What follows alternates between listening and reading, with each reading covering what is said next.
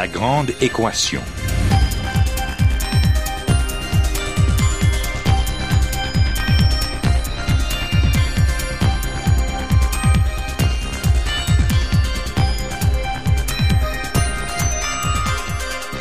Ici Normand Mousseau, bienvenue à La Grande Équation, votre rendez-vous hebdomadaire avec la science. Cette semaine, l'art de la biologie. Littéralement.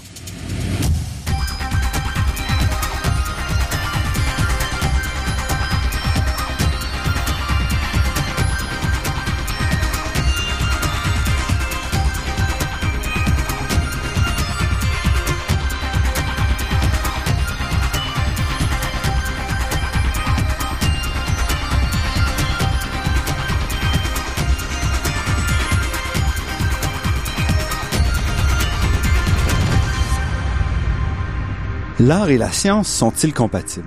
Cette question-là est pas nouvelle. Elle a été mentionnée et soulevée à de nombreuses reprises et on pense par exemple au célèbre euh, livre du chimiste et romancier britannique Charles Percy Snow qui mentionnait donc deux cultures isolées.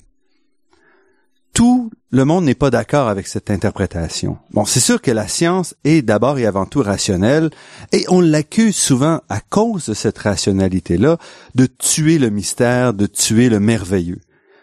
or, quand on regarde simplement les documentaires sur la nature, on peut pas résister vraiment aux discussions sur euh, le comportement des mammifères, des poissons, des insectes, qui nous montrent que même quand on comprend quelque chose, quand on découvre, on tue pas l'entièreté du merveilleux, on est encore de la matière qui nous touche directement, qui ne passe pas seulement par la raison. Malgré tout, on assiste quand même au quotidien à une séparation relativement nette du monde scientifique et artistique, même à l'intérieur des institutions comme les universités. Mais heureusement, il y a quelques rares exceptions qui brisent un peu le comportement normal et qui cherche au contraire à établir des ponts entre les différentes parties de notre cerveau. Et c'est le cas de notre invité d'aujourd'hui, François-Joseph Lapointe, qui est directeur du laboratoire d'écologie moléculaire et d'évolution à l'Université de Montréal et professeur au département de sciences biologiques. Il poursuit donc une brillante carrière de chercheur, mais il ne s'arrête pas là. En effet, il s'intéresse à la danse et aux performances depuis longtemps, et il y a une dizaine d'années, il a décidé de poursuivre des études sérieuses, niveau doctoral, dans ce domaine, en obtenant en 2012 un doctorat de l'Université du Québec à Montréal en études et pratiques artistiques. Et depuis, il parcourt le monde à la fois comme scientifique et comme artiste, mêlant les deux pratiques et offrant une vision très personnelle de la biologie. François-Joseph Lapointe, merci d'avoir accepté notre invitation. Merci de l'invitation, Normand. Vous êtes professeur de biologie. Pourtant, vous étiez à Copenhague en 2014, à l'automne 2014, au musée de médical pour faire une performance Hello Bacteria. Qu'est-ce que ça signifie? Ça signifie plusieurs choses. Euh, premièrement, que je suis une diva.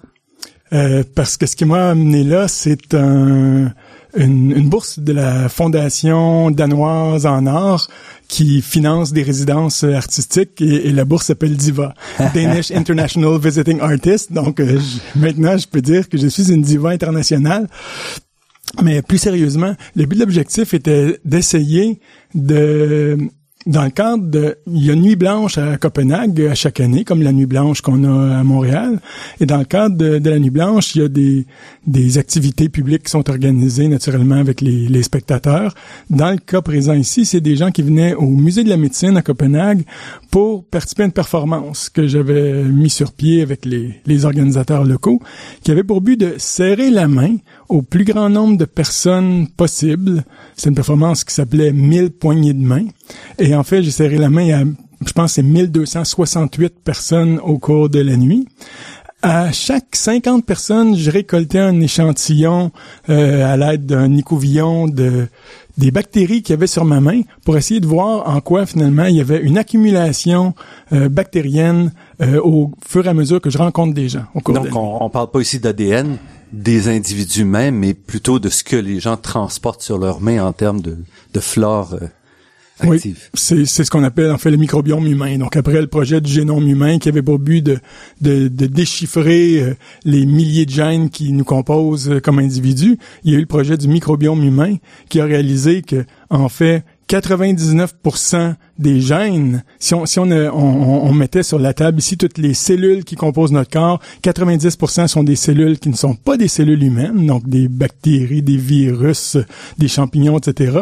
Et si on avait à séquencer tous les gènes qui composent toutes ces cellules-là, 99%, grosso modo, sont même pas des gènes humains.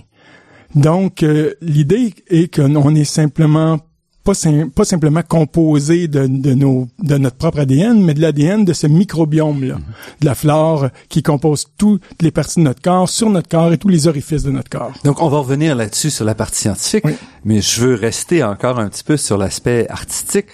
C'était donc quand même une, euh, une activité artistique. Oui, c'était une activité artistique qui avait pour but de, créer ce que j'appelle des microbiomes selfie, donc euh, de créer des autoportraits de mon de mon microbiome. Et pour ça, j'utilisais les gens du public pour me contaminer, si on veut. Donc l'exercice c'est naturellement une performance artistique, mais on les appelait des performances expériences, mhm. parce que les données qui ont été ramassées dans le cadre de cette performance-là euh, vont faire l'objet de publications scientifiques par la suite, parce que c'est pas le genre d'expérience scientifique qu'on voit tous les jours, des gens qui volontairement serrent le plus grand mhm. nombre de, de, mains possible. Donc, il y a aucune étude clinique qui permettrait de faire ça. Donc, bien sûr, c'était dans un dans un cadre artistique, c'était dans la nuit blanche, euh, ça m'a permis de rencontrer plein de gens et d'utiliser finalement l'art pour parler de la science. Mhm. Donc, personne n'avait jamais entendu parler, sauf les microbiologistes, du, microbiome humain. Et puis, en me serrant la main, j'étais euh, avec moi avec un, entourage d'assistantes en, en, blouse de laboratoire qui se promenaient, qui prenaient des, des, des, échantillons, qui les mettaient dans des tubes et qui naturellement engageaient une discussion avec le public. Et ça, ce sont des gens du côté artistique qui vous avaient invité à faire ça ou c'était la communauté scientifique qui vous a amené? C'est des gens du côté artistique, effectivement. Quoique au musée euh, de la médecine, bien sûr, il y a des études scientifiques mhm, qui sont mhm. faites. Mais c'est que j'avais été à Copenhague euh, l'année un ou deux ans avant, donner une conférence dans le cadre d'un colloque sur les réseaux complexes. Bon, les physiciens connaissent bien les réseaux complexes. En biologie, il y en a beaucoup aussi. On parle du, du des réseaux euh, de régulation des, des interactions. Comment un gène interagit avec Exactement, un autre. comment tout ça s'est interrelié pour former un réseau un peu comme on pense au réseau Internet ou au réseau de connexion de gens qu'on connaît. Tout à fait, ouais. Comme Facebook, par exemple, mm-hmm. ou le, le, réseau neuronal qu'on a au niveau de notre cerveau. Donc, c'est une conférence multidisciplinaire sur les réseaux. Et il y avait une session sur en quoi les réseaux complexes euh, sont-ils importants en et dans les sciences humaines. J'avais donc donné une conférence lors de ce colloque et les, les gens du musée de la médecine m'ont vu, m'ont dit ah on aimerait ça euh, collaborer avec toi sur une, euh, une interaction art science, un projet hybride. Et je leur ai proposé ce, ce projet-là. C'est quelque chose que, que vous aviez avec vous dans vos cartons ou vous avez euh, passé un peu de temps là-bas pour c'est développer un, le projet. C'est un projet que j'avais euh, déjà dans mes cartons, mais j'ai été dans le cadre de cette bourse euh, Diva invité à faire une résidence de trois semaines au mois de mai euh, au musée de la médecine et par la suite j'y suis retourné pour une semaine au mois d'octobre pour mhm. faire la, la, performance dans le cadre de la nuit de la culture qui était le 10 octobre. Et comment est-ce que ça a été perçu? Comment été reçu dans le cadre de cette activité-là? À la fois par les gens du musée, mais aussi peut-être, je sais pas s'il y a eu une couverture médiatique un peu à l'extérieur de les gens du musée, naturellement, étaient très satisfaits parce qu'ils ont, ça a été ça, en fait, le fer de lance de, la nuit de la culture pour eux. Ils organisent habituellement des portes ouvertes au musée, mais là, ils ont dit aux gens, venez pas simplement visiter notre musée, nos expositions euh, euh, régulières. On a une performance euh, exceptionnelle qui est ce soir-là et ça a permis d'inviter, ben, habituellement, ils ont 1000 personnes et là, ils ont eu près de 1500 personnes qui sont venues au courant de la nuit. il y a eu euh, toute une série de conférences que j'ai données pendant que j'étais là aussi, soit en mai lors de ma première visite ou en mhm. octobre, des conférences publiques, des ateliers, des workshops, autant aux gens du grand public, autant aux scientifiques qui travaillent au, euh, euh, à la faculté de médecine à l'université de Copenhague, qu'à l'Académie des arts de, de, du Danemark. Donc, j'ai touché effectivement des publics qui allaient à gauche et à droite.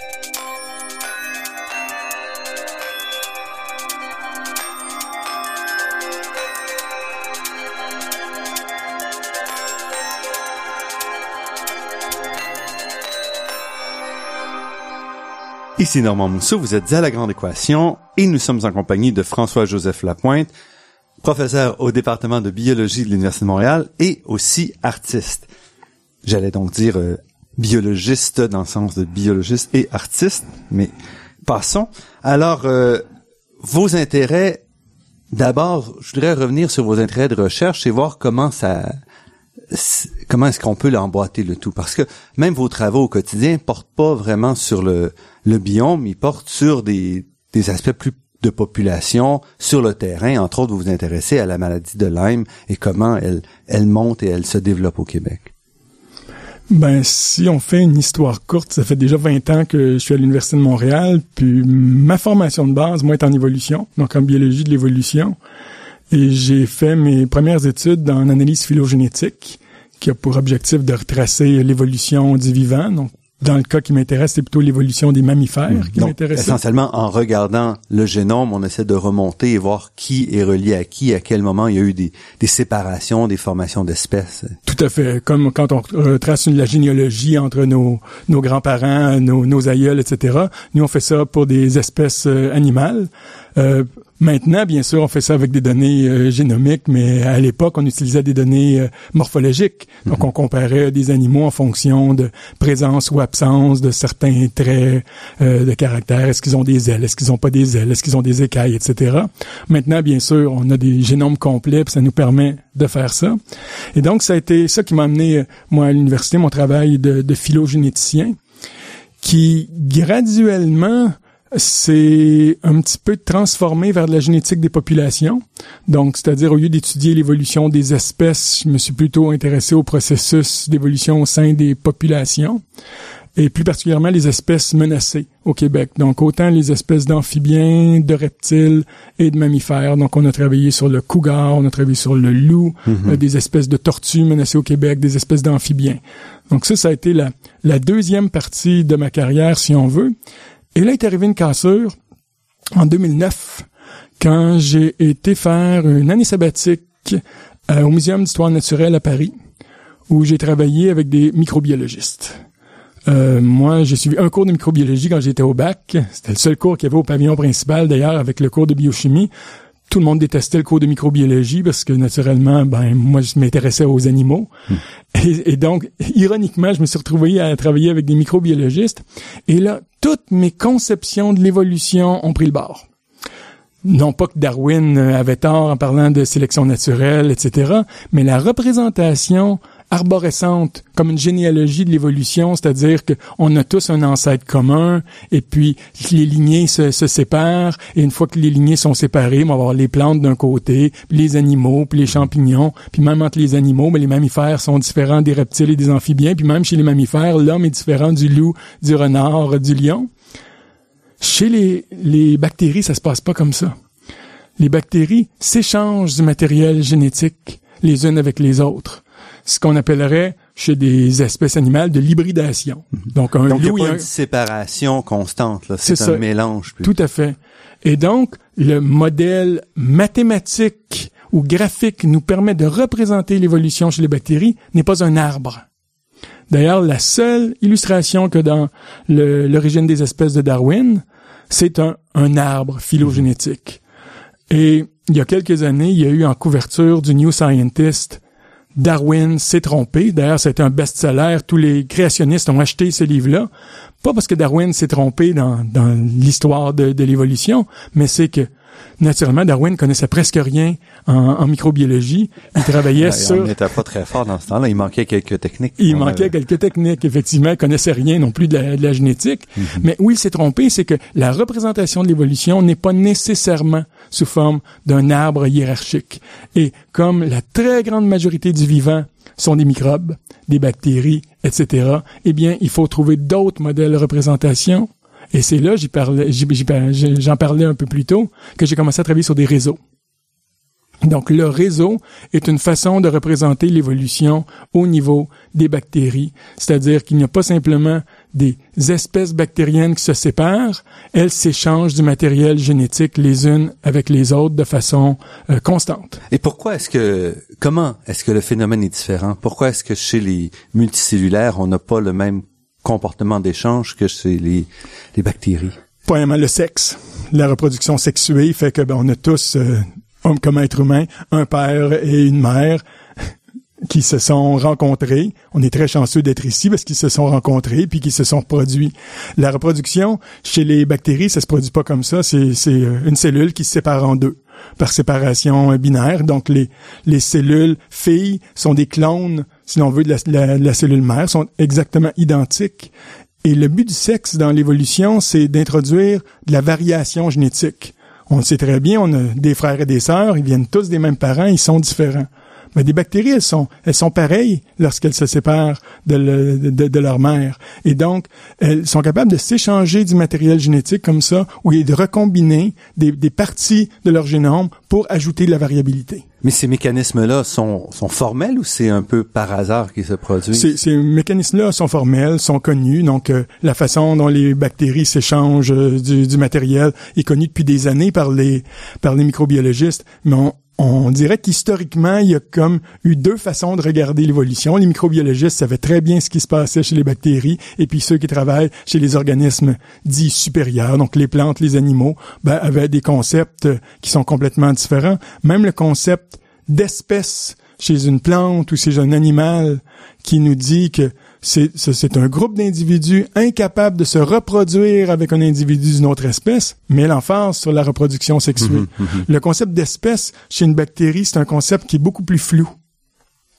Et puis ça, ça implique à ce moment-là que le il faut qu'une bactérie soit en contact avec d'autres types de bactéries pour être capable d'évoluer dans ce sens-là. Tout à fait. Si elle est toute seule dans sa colonie, elle se multiplie, mais là, il n'y aura pas d'évolution, ben, sauf par euh, les, mutations. C'est ça, il va y avoir de l'évolution au sein de cette lignée-là, mais les bactéries, ce que les études ont révélé euh, quand on, on fait des études environnementales, c'est qu'elles vivent ensemble dans ce qu'on appelle des biofilms. Donc, il y a toute une communauté de bactéries qui vivent ensemble à l'intérieur de ces bactéries-là, elles ont toutes leur propre matériel génétique, mais il y a du matériel génétique qui sont des éléments mobiles qui se promènent dans l'environnement.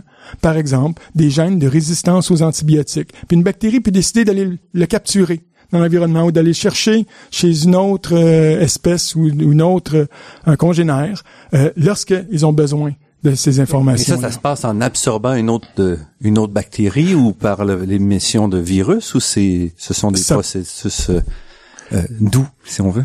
Ça peut se faire de différentes façons, soit deux bactéries qui s'échangent du matériel, soit sans entrer dans les détails par euh, par un virus qu'on appelle des phages qui viennent infecter des bactéries et transmettre du matériel génétique, ou par des plasmides qui sont aussi des petites des éléments génétiques mobiles qui contiennent de l'information génétique. Donc, il y a toutes sortes de mécanismes qui vont dans la même direction. Aussi, en fait, on bénéficie peut-être du fait que les bactéries se multiplient rapidement, même si une fraction de ces échanges-là mène à rien ou tue la bactérie, elle peut quand même survivre. C'est là-dessus que, que ça joue, j'imagine. Tout à fait, comme n'importe quel processus évolutif, le hasard, euh, j'ose dire, fait bien les choses, mais de toutes les, les, les, tentatives de recombinaison génétique qui peuvent être faites au niveau du génome de, la bactérie, ben, plusieurs servent à rien. Mhm. Donc, soit vont être neutres ou encore vont être délétères, vont les tuer, mais dans certains cas, ça peut leur conférer un avantage. Et est-ce qu'on peut dire que ça mène à des, possibilités d'avancement beaucoup plus grands que dans un modèle sexué où les génomes sont quand même peut-être plus homogènes? En fait, les, les, génomes sont très, très, très différents chez, chez les bactéries. Bon, peut-être que c'est à cause du temps de génération. C'est clair que si on parle les vertébrés, ben nous, notre temps de génération est 25 ans, alors que en 20 minutes, une colonie de bactéries a déjà réussi à se, à se diviser. Donc, c'est la rapidité. Et c'est ce qui fait, on le sait très bien avec les antibiotiques, les problèmes de résistance aux antibiotiques, ben, ça, ça, les bactéries évoluent plus rapidement, même que les moyens de défense contre ces bactéries-là. Même chose pour les virus d'ailleurs.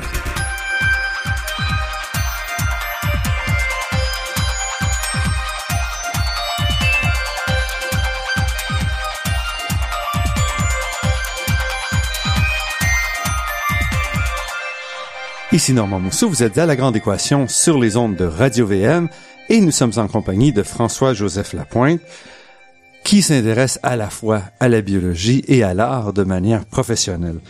Vous avez écrit un article Being Human is a Good Feeling qu'on pourrait peut-être traduire par Être humain vous prend au trip Euh, où là, finalement, vous avancez d'un pas de plus par rapport à ce dont on vient de parler en disant, ces bactéries-là, on parlait qu'elles s'échangent entre elles, elles existent en biofilm, mais elles interagissent aussi avec nous, et pas seulement interagissent, elles sont essentielles à notre survie comme individu même.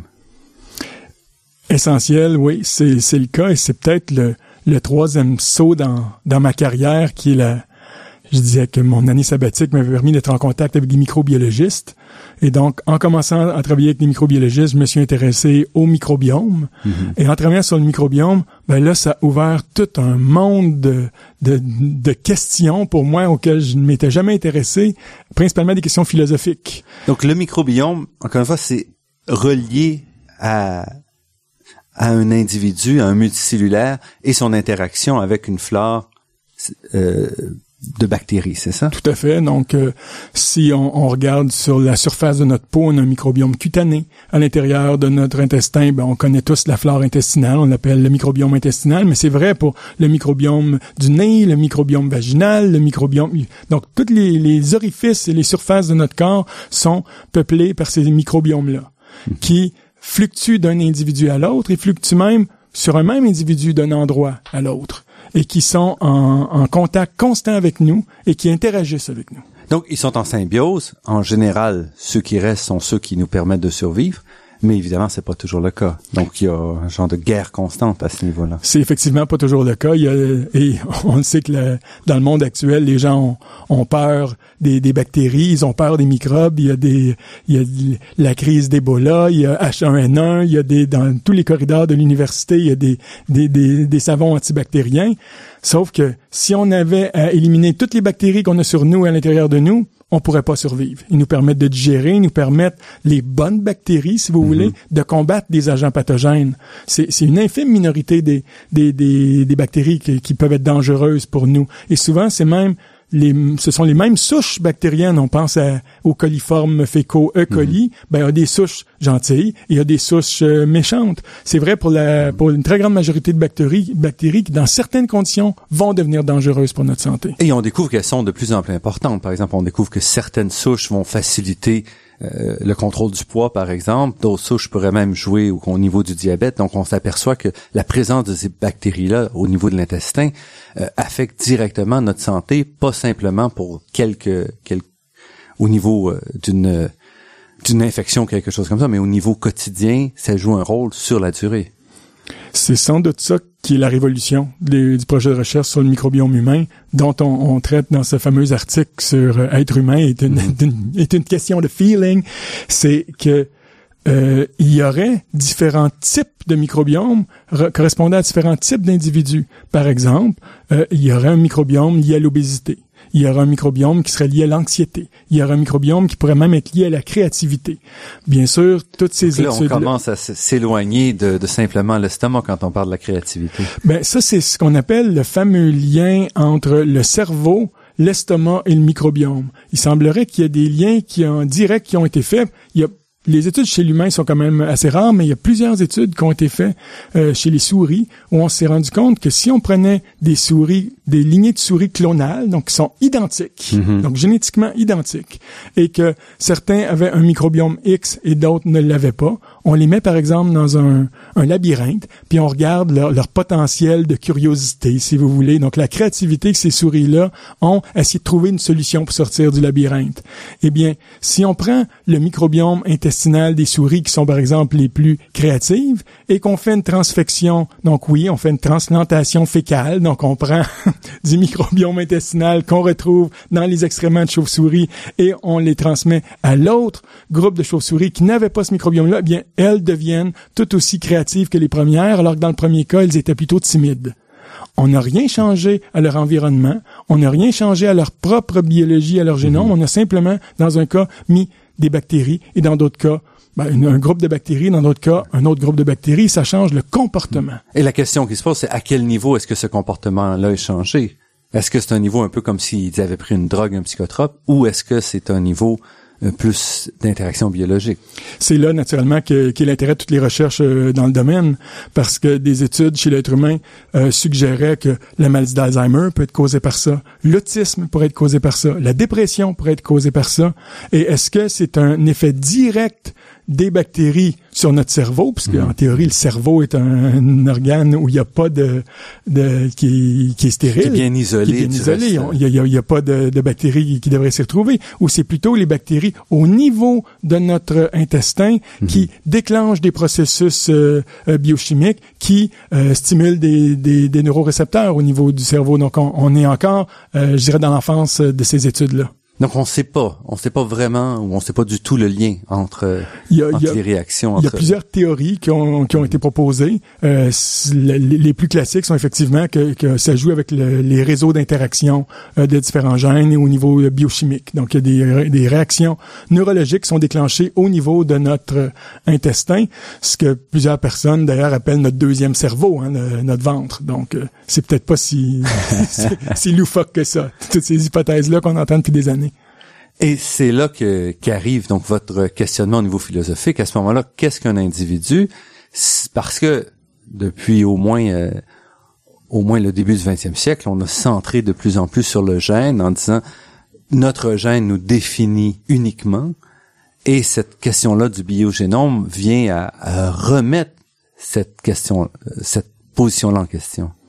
Oui, même euh, presque un siècle de la biologie a reposé sur ce, ce modèle ou cette métaphore-là que le gène était capable de nous décrire en, tout et ou en partie. Et ça a créé deux écoles de pensée, hein, ceux qui étaient uniquement euh, euh, basés sur la génétique, l'inné, et ceux qui disent non, non, tout est culturel. Donc on a eu des, des débats pendant des, des années sur l'inné versus l'acquis, la nature versus la culture. Là, il y a un troisième joueur qui, qui entre en jeu maintenant. C'est qu'on a la nature, la culture et nos bactéries. Et ces bactéries-là, si elles sont euh, fondamentales à notre survie, eh bien, on peut plus concevoir l'être humain comme étant simplement la somme de ses gènes et de l'environnement dans lequel il vit. J'ai donné l'exemple avec les souris mm-hmm. préalablement. Donc, qui suis-je? Qu'est-ce qu'on peut dire de la notion d'organisme, de la notion d'individu, de la notion même d'homo sapiens. Est-ce qu'homo sapiens est une espèce en tant que telle ou est-ce que c'est un consortium d'espèces, une symbiose, une chimère, une mosaïque d'espèces qui interagissent les unes avec les autres dans un destin commun? Sur cette grande question, on va prendre une petite pause et nous vous revenons tout de suite après avec François-Joseph Lapointe.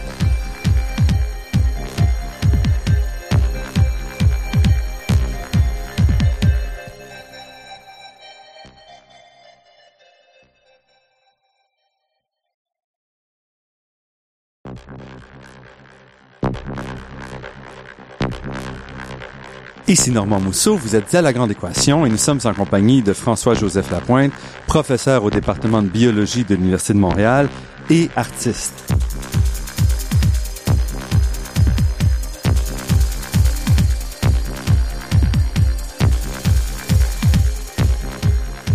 Et on va revenir là-dessus. On vient de parler un peu de, ce qui constitue peut-être la base aussi de sa de ses intérêts artistiques, cet aspect-là de dire qu'est-ce qu'on est maintenant comme individu, alors qu'on se repose la question entre nous, notre génome et notre interaction avec les, bactéries.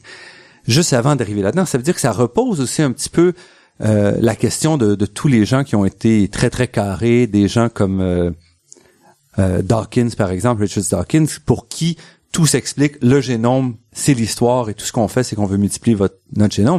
Vous, vous vous installez un petit peu en faux par rapport à cette position-là très, euh, très définie. Si on veut, euh, oui, Dawkins euh, peut faire partie des, des porte-paroles du mouvement déterministe au point de vue génétique. La, la chose à laquelle faut faire attention, c'est de ne pas remplacer ce déterminisme génétique-là par un déterminisme du microbiome maintenant. Hein. Il peut avoir cette, cette tendance-là de penser, ah, les gènes ne nous définissent pas, pas entièrement. L'environnement ne nous définit pas, certainement pas entièrement. Il y a toujours une partie génétique, une partie environnementale, mais ça veut pas dire que le microbiome nous définit entièrement aussi. En ce moment, on est dans, dans une mode où, où il y a des études à plus finir sur, sur, sur, le microbiome dans tous les domaines et et je veux dire de faire attention que ce glissement-là ne nous amène pas vers un autre genre de, Mhm. de déterminisme. Donc, je pense que c'est ça, ça ajoute à la complexité euh, de la chose. Il n'y a pas que nos gènes, il n'y a pas que l'environnement, il y a aussi les gènes de tous les organismes avec lesquels nous vivons. Ce qui a amené certains auteurs à parler maintenant de hologénome. Donc, l'hologénome, donc H-O-L-O, donc le génome complet, Complet, le génome oui. global, le génome total, bien c'est la somme de notre génome humain et du génome de toutes les espèces microbiennes qui cohabitent avec nous. Donc le microbiome plus le génome, c'est notre hologénome. Où le vrai, la vraie interaction en tout ça reste vraiment à déterminer. La vraie interaction reste à déterminer, mais il y a tellement d'études qui montrent qu'il y a une, une interaction directe euh, entre les deux. Il y a des exemples faits, euh, des, des études qui ont été réalisées chez des espèces de guêpes, où on s'est rendu compte que euh, je mentionnais préalablement que le concept d'espèce en biologie, c'est la barrière à la reproduction. Donc, Oui. on a deux espèces de guêpes qui ne sont pas capables de se reproduire l'une avec l'autre, l'autre l'une avec l'autre et de produire des descendants viables et fertiles. Mais on s'est rendu compte que c'était le microbiome de ces espèces de guêpes-là qui causait une barrière à la reproduction. Et quand on changeait leur microbiome, tout d'un coup, deux espèces distinctes étaient maintenant capables de, de se reproduire. Donc, l'espèce était préservée par un génome extérieur, finalement, pas par le génome lui-même de l'espèce. Tout à fait, c'est troublant donc dans dans, dans l'histoire de, de- évolutive de, de ces guêpes là, c'est qu'on a un organisme extérieur, ben, une communauté d'organismes extérieurs à l'espèce elle-même qui vient interférer avec les processus de reproduction. Donc euh, au niveau biologique, c'est intéressant, au niveau philosophique, on, on peut y revenir, ben ça pose la question de qu'est-ce qui est vraiment une espèce à ce moment-là. Si finalement c'est la communauté biologique comme un environnement. Donc, les espèces vivent dans un environnement extérieur, mais on a comme un environnement intérieur qui nous contrôle aussi. Mais cette question-là, vous dites, c'est un aspect philosophique, un aspect scientifique, mais vous, vous avez décidé de la traiter par un autre aspect, un aspect artistique, évidemment, qui soulève ces deux questions-là. Qu'est-ce qui vous amène à, dire, moi, ma façon de poser la question, ma façon de soulever un débat qui est quand même fondamental et qui n'a pas encore percolé beaucoup dans la société, je vais approcher ça de manière artistique. Euh, je pense que je me définis comme un, un médiateur, j'aime pas le terme médiateur, un traducteur en fait. Je me définis comme un traducteur de, de connaissances scientifiques vers le public en général par l'entremise de l'art. Donc, euh, on parlait de Snow qui a défini initialement dans votre introduction euh, l'art et la science comme étant deux cultures complètement séparées. Laissez-moi vous dire, d'avoir un pied dans l'un et dans l'autre, c'est vrai que c'est des discours différents, c'est des cultures différentes, c'est des méthodes différentes, ce sont des objectifs différents, et c'est très difficile pour un scientifique de parler à un artiste et vice-versa. Et la, la, la chimère qui était l'utopie de l'espéranto il y a quelques années, qui était une langue qui permettrait à tout le monde de communiquer les uns avec les autres. On l'a un peu dans les, les- les recherches en arts et sciences, de penser qu'on pourrait développer un langage commun, un discours commun. Je n'y crois pas, moi. Je ne crois pas à tous ces projets de transdisciplinarité, de multi et de, de, et de pluridisciplinarité. J'ai défini ce que j'appelle, moi, la paradisciplinarité. Je fais en parallèle de l'art et de la science. Donc, euh, on peut dire que j'ai, j'ai comme une, une vie parallèle. Et en étant moi-même impliqué dans les deux, je suis capable de parler ces deux langages-là. Donc, de traduire le langage scientifique aux artistes et de tra- traduire les objectifs de l'art aux scientifiques qui, des fois, ni l'un ni l'autre n'y comprennent rien. Donc, il y a des individus qui se situent comme des ponts entre des cultures comme ça, au même titre que des traducteurs, des individus qui parlent deux langues et qui sont capables de passer de l'anglais au russe à l'espagnol plutôt que de parler l'espéranto. Donc, euh, pour revenir euh, à la question, pourquoi j'utilise euh, l'art? Ben, C'est parce que effectivement, je pense que les connaissances scientifiques ont beaucoup de difficultés à percoler au niveau de- du public en général. Et c'était l'objectif de ma thèse en études et pratiques des arts, qui à ce moment-là utilisait le- la danse comme médium pour essayer de parler des OGM au public. Donc, euh, les OGM, nous les connaissons tous, les organismes génétiquement modifiés. Moi, j'avais fait une chorégraphie qui s'appelait les organismes génétiquement mouvementés. Autrement dit, j'avais séquencé une partie de mon ADN que je dansais au public. Et par la suite, ça a même généré une pièce avec 30 interprètes, 30 danseurs qui interprétaient leur propre séquence génétique. Et donc la, la séquence génétique, c'est quatre lettres. Donc vous traduisez ça en type de mouvement ou euh? Quatre lettres égale quatre mouvements. Donc les quatre lettres de, de l'ADN sont A, T, C et G. Qui représentent quatre molécules différentes. Qui représentent quatre molécules différentes qui sont mises une à la suite des autres. C'est pour ça qu'on appelle ça des séquences moléculaires. Donc mhm.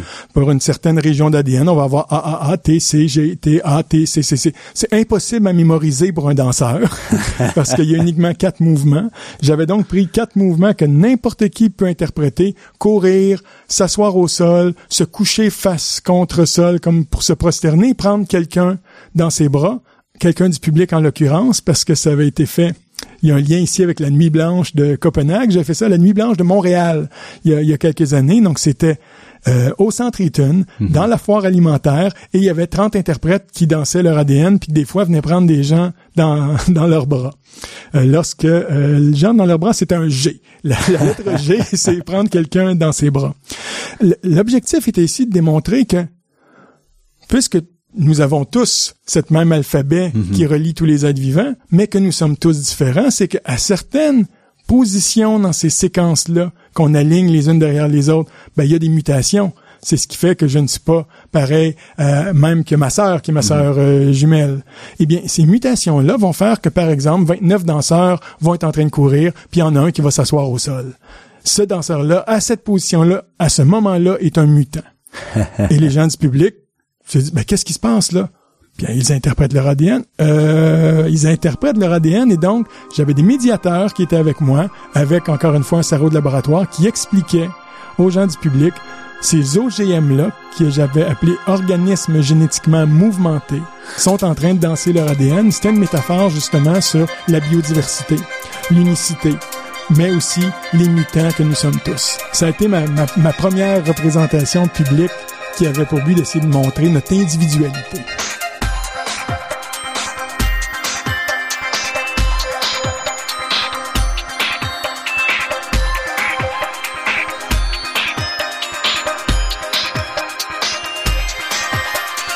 François-Joseph Lapointe, ce genre d'activité-là, et vous le disiez, peut pas traduire exactement la connaissance scientifique, mais essentiellement, c'est de faire connaître quoi, une certaine, de, le sentir un peu au trip, de sentir de manière émotionnelle un peu. Qu'est-ce que ça peut vouloir dire? Oui, c'est effectivement ça le canal que j'essaie d'utiliser. C'est que je pense que ben, le public en général est curieux du fait scientifique, mais est aussi rébarbatif euh, à ça, euh, et souvent peur de la science, en mhm. particulier les OGM, les gens ont peur des OGM. Maintenant, si je travaille sur les bactéries et sur le microbiome, les gens ont encore encore plus peur, sans doute, des bactéries, des maladies et des virus. Donc, je veux un peu démystifier tout ça par l'entremise euh, de l'art et je suis convaincu, parce que je l'ai déjà fait, si je donnais une conférence publique qui parle de, de ce sujet-là, ben, il y aurait des gens intéressés a priori à la science ou à la vulgarisation scientifique mhm. qui viendraient. Mais quand on se déplace dans la rue, quand on se déplace dans un musée, quand on se déplace dans un dans une galerie euh, d'art, c'est pas le même genre de public qu'on a. Et souvent, c'est des spectateurs qui connaissent rien du tout à la science ou même qui n'aiment pas la science. Mhm. Mais vous faites quand même à chaque fois un effort de d'explication. Oui, c'est le. J'aime pas le terme vulgarisation. Merci d'avoir utilisé explication. C'est pour ça que j'utilisais plutôt traduction mhm. ou, ou euh, médiation. L'idée, c'est de pas simplement faire de la danse contemporaine. Ça pourrait simplement être de la danse contemporaine où les gens souvent n'y comprennent rien. Euh, c'est d'utiliser un, une stratégie artistique pour parler de science. Donc, toutes les, les performances que j'ai faites, toutes les représentations artistiques que j'ai faites, il y a toujours des biologistes qui sont là sur place pour, lorsque les gens ont des questions, mm-hmm. Le premier rapport est naturellement un rapport émotif. Qu'est-ce qui se passe ici? J'aime ça ou j'aime pas ça. Mais ensuite, on s'intéresse à leur intellect. Ces gens-là dansent leur ADN. Ou en vous serrant la main, juste en train de transformer votre microbiome, vous n'êtes plus la même personne que vous étiez avant. Comment ça? Et hmm. là, ben, on engage une discussion avec le public. C'est ça qui est la partie, je pense, la plus intéressante de mon travail. C'est pas l'art pour l'art ou la science pour la science. C'est les deux qui cohabitent hmm. ensemble. Et comment est-ce que c'est perçu auprès de vos collègues de biologie? Mes collègues euh, de biologie, pendant quelques années, sans doute, étaient totalement ignorant de, ce que je faisais parce que je, je réalisais ce doctorat-là à temps partiel à l'UQAM tout en donnant mes cours ici à, l'Université euh, de Montréal. Mais Maintenant, ben, tout le monde est au courant depuis euh, des années de, ce que je fais et je deviens peut-être la personne ressource quand il y a des étudiants qui sont intéressés par un parcours euh, multidisciplinaire. Mhm, euh, je pense que les formations académiques maintenant sont, sont beaucoup trop axées sur la spécialisation. Et moi, c'est un de mes critères de sélection dans mon laboratoire pour des étudiants, par exemple, à la maîtrise ou au doctorat. Est-ce que tu as fait de la danse?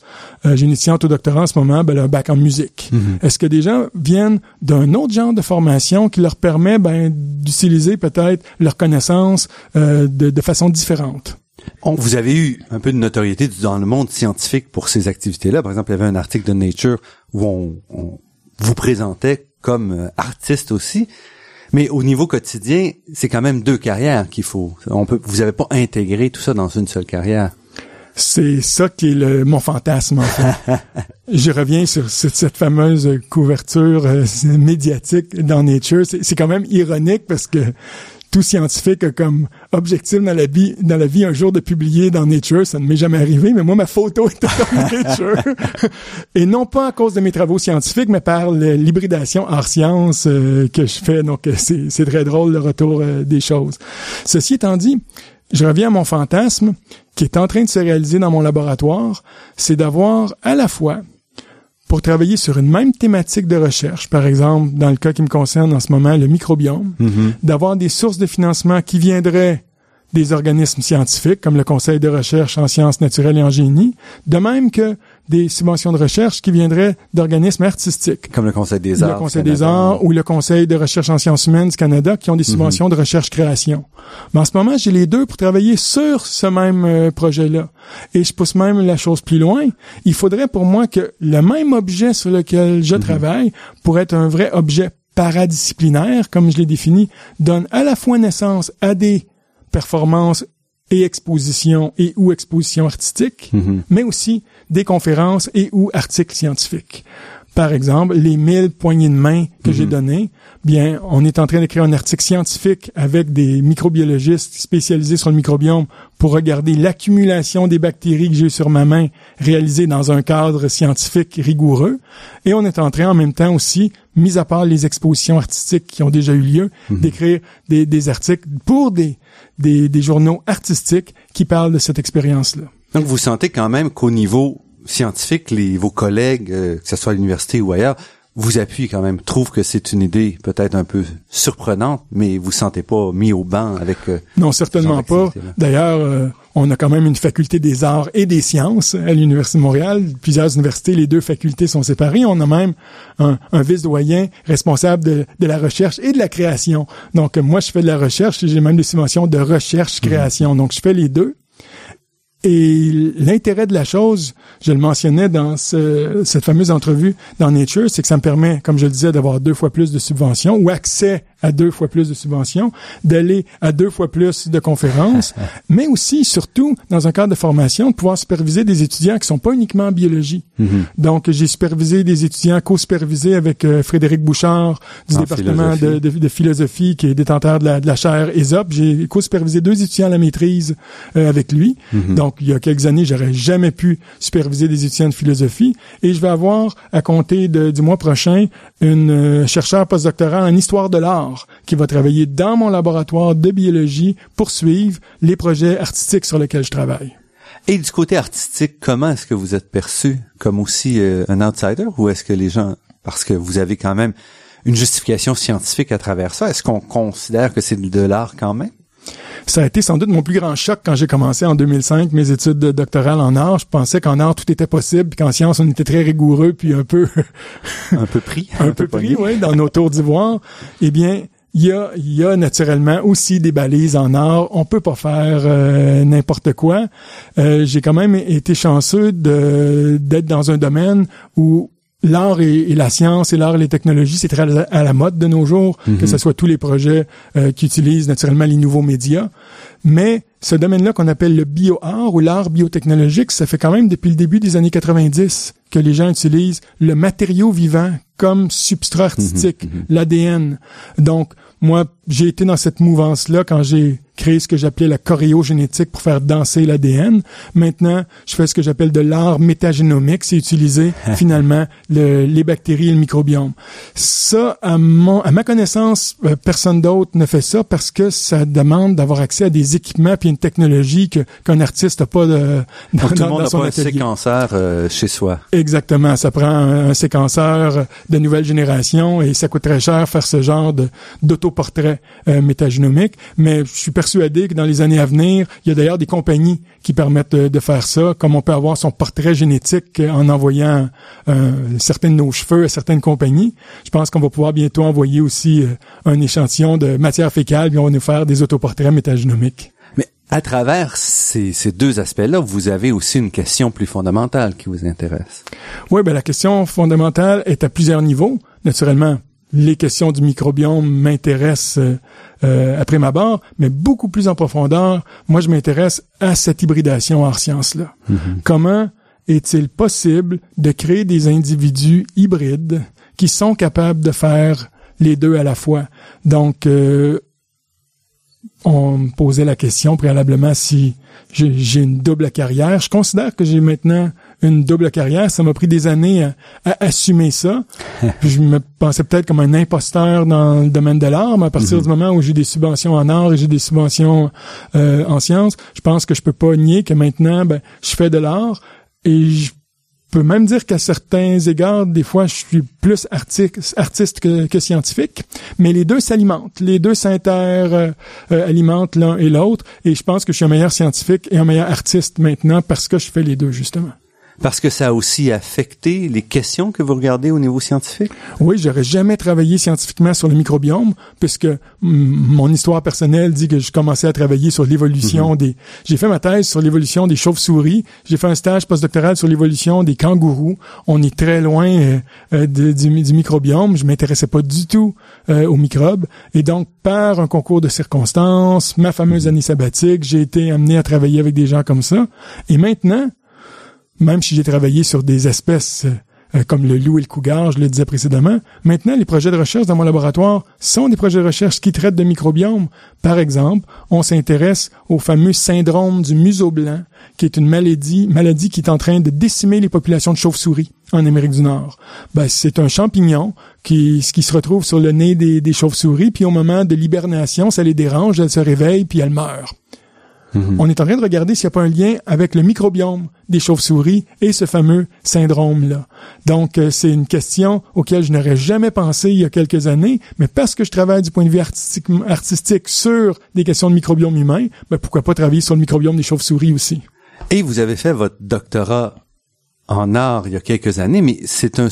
Vous avez hésité quand vous êtes rentré à l'université? Est-ce que c'est quelque chose qui vous euh, tiraillait depuis longtemps ou cet aspect-là est relativement nouveau? Non, pas du tout. Pas du tout. En fait, j'hésitais plutôt entre l'éducation physique et, et, et, la biologie. En fait, j'avais même passé le, le, le test d'admission en, en, éducation physique au CEPSOM ici. Maintenant, c'est le département de kinésiologie et j'ai été admis. J'avais même eu une bourse euh, d'études parce qu'à l'époque, dans, dans une de mes anciennes anciennes vies, j'étais euh, athlète et coureur euh, sprinter. Mm -hmm. Donc, je courais même contre Ben Johnson. J'ai fait les championnats canadiens. Donc, bon, je me suis dit, ben, je vais aller en éducation physique. Finalement, j'ai aussi été accepté en biologie, puis je me suis dit, ben, un jour, je vais arrêter de courir, puis je vais avoir besoin d'un vrai boulot. Donc, j'ai fait euh, mes études de bac en biologie, j'ai fait ma thèse en biologie, mais je m'intéressais pas à l'art du tout à cette époque-là, même si ma mère, tout petit, m'amenait voir mm -hmm. les grands ballets canadiens, Casse-Noisette. Ce n'est que beaucoup plus tard, comme spectateur, en allant voir des spectacles de danse contemporaine, que je me suis inscrit un jour à l'Agora de la danse, un cours de danse contemporaine pour non-danseurs. Mm -hmm. J'avais 30 ans. Et j'ai eu une révélation. Et à ce moment-là, je me suis dit, ah, si j'avais été plus jeune, j'aurais recommencé mes études et j'aurais étudié en danse. Pour faire une histoire courte, deux années plus tard, j'étais dans la troupe de danse de l'université ici, où pendant un an, on a créé euh, une pièce qui a été -hmm. présentée au Centre d'art et d'essai.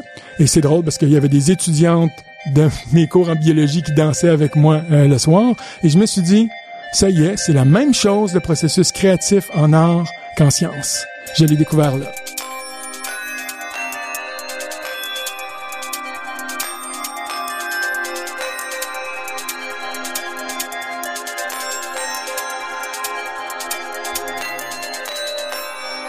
Ici Normand Mousseau, vous êtes à La Grande Équation et nous sommes en compagnie de François-Joseph Lapointe qui nous raconte un peu sa, double carrière artistique et scientifique. C'est donc un éveil très tard, qui est aussi inhabituel même en art en général. Et là, vous vous retrouvez, euh, en fait, vous avez un peu le meilleur des deux mondes parce que les danseurs, la vie peut être très difficile, donc vous avez l'avantage d'avoir une position permanente en plus pour poursuivre euh, vos travaux en danse. Où est-ce que vous allez maintenant une fois que vous êtes euh, établi comme ça? Parce que c'est quand même un chemin que vous créez, que vous ouvrez, qui est inusité, donc vous pouvez pas vraiment vous appuyer sur l'expérience d'autres personnes c'est effectivement très rare le genre de carrière, de double carrière comme ça ou d'individus qui ont une double formation qui peuvent faire en parallèle les deux. On a des exemples classiques d'individus qui ont une carrière X et qui par la suite changent du tout au tout et deviennent euh, quelque chose d'autre, ou des scientifiques qui en, en, hobby vont jouer de la musique ou faire du théâtre, ou euh, ou des artistes qui en hobby vont être euh, des des, des entomologistes amateurs. Mm-hmm. donc, mais de faire professionnellement les deux, c'est quand même assez difficile et assez rare. Et de pas seulement de faire les deux, mais aussi de tenter de les de les intégrer, parce qu'on a aussi des gens qui vont multiplier les sujets mais qui sont pas nécessairement intégrés. Hein. C'est dans l'intégration, effectivement, que qui est ma planche de salut, moi. Mm-hmm. D'essayer de, de, de, créer, de tisser des nouveaux liens entre l'art euh, et la science. Il y a de plus en plus de réseaux internationaux euh, qui existent auxquels je contribue. Il y en a même à Montréal, tels que des réseaux comme Hexagram qui sont euh, qui allient les arts, la science, le design, la technologie. Ce qu'on voit par contre, c'est que la plupart des, des gens qu'on appelle les les artistes euh, scientifiques ont une formation en art mhm. et par la suite viennent chercher un bagage technologique pour développer des nouveaux outils qui leur permettent de réaliser des œuvres Donc ils ont une connaissance plutôt superficielle du côté scientifique. Ou une connaissance plutôt, je dirais, d'utilisateur de, mhm. de, la technologie. Le, le chemin inverse que j'ai fait est beaucoup, beaucoup plus rare. Euh, il, il, existe, bien sûr, mais, mais les scientifiques qui, qui, par la suite, hâtivement ou tardivement, comme moi, se sont euh, transformés euh, en artistes est beaucoup plus rare. Donc, ça crée effectivement un, déséquilibre, il y a une asymétrie dans, dans même dans cette communauté-là. Les gens qui font de l'art et de la science sont fondamentalement artistes mm-hmm. et ils utilisent la science. Moi, je suis fondamentalement scientifique. Et c'est là qu'a été un des chocs les plus importants pour moi, c'est que quand je fais de l'art, j'utilise une méthode scientifique. C'est-à-dire, j'ai des hypothèses, j'ai des expériences, j'ai des, j'ai des résultats, j'ai des conclusions. Et alors que la recherche artistique est habituellement beaucoup plus intuitive. Non, c'est rare qu'on va mesurer. Donc, à la fin, par exemple, votre, euh, votre euh, développement sur, comment, votre montage, votre activité sur le, le, microbiome. le microbiome, à la fin, vous dites, je vais aussi récolter et je vais analyser et voir est-ce qu'il y a un retour. Et ça, on fait rarement ça. Hein. Et, même si je ne faisais pas ça, euh, parce que l'expérience aurait été la même et la performance aurait été la même, même si mhm. je ne récoltais pas de données scientifiques, c'est en amont de ça. Dans, dans la façon dont, dont, dans ma démarche, dans ma pratique, mhm. la manière dont je conçois les projets, pour moi, ça part d'une hypothèse. L'hypothèse de base, quand j'ai fait danser euh, leur ADN à 30 interprètes, c'était qu'on pouvait éliminer le chorégraphe. Est-ce qu'il est possible de faire une danse sans chorégraphe? Et donc par quoi le remplace-t-on? Dans mon cas, ça a été le remplacer par une molécule d'ADN. Donc c'était ça l'hypothèse. euh, là, l'hypothèse, c'est qu'il est possible de faire des autoportraits à partir de de, de nos bactéries. Parce que si nous sommes à 99% bactéries, ben, le 1% qui est mon génome ne sert à rien. Donc, c'est ça qui m'alimente dans ma, ma démarche et dans ma pratique, c'est d'utiliser une méthodologie scientifique. Et ça, même les artistes qui, qui font de, de la science et, qui utilisent la mhm. science n'ont pas ce, ce genre de méthode-là. Et auquel on ajoute aussi le désir de passer une connaissance qui est pas nécessairement à la base des, euh, des activités, surtout en danse. Là. Certainement pas, quoique l'artiste habituellement, ben, s'il n'est pas vu, si son œuvre n'est pas vue, elle, ne sert à rien. Mais on pourrait dire la même chose d'un scientifique. Si on n'est pas lu, si on n'est pas publié, ça, ne sert à rien. Mais c'est ça, je pense que c'est mon, mon biais euh, professionnel. je suis professeur, donc euh, j'ai besoin de transmettre aussi euh, quelque chose. Et peut-être que la façon que j'ai trouvé la plus efficace de transmettre la science, c'est par l'entremise de l'art. François-Joseph Lapointe, on va s'arrêter ici. Vous êtes professeur au département de biologie de l'Université de Montréal, artiste également, et j'invite les, les auditeurs à suivre un peu ce que vous faites. Est-ce qu'il y a un site internet? Est-ce qu'on peut voir? Qu'est-ce que, quelles sont vos activités artistiques? Oui, ben, la plupart des projets que j'ai réalisés dans le cadre de ma thèse en danse sont sur mon, mon site qui est fjlapointe.ca. Donc, c'est mon nom, françois-joseph-lapointe.ca. Euh, et, mais il n'y a rien de microbiome encore qui est affiché sur ça parce qu'on est en train d'analyser les résultats. Alors, euh, je vous invite à suivre ça. Je vous remercie beaucoup, François-Joseph Lapointe, pour votre participation à cette émission. Merci.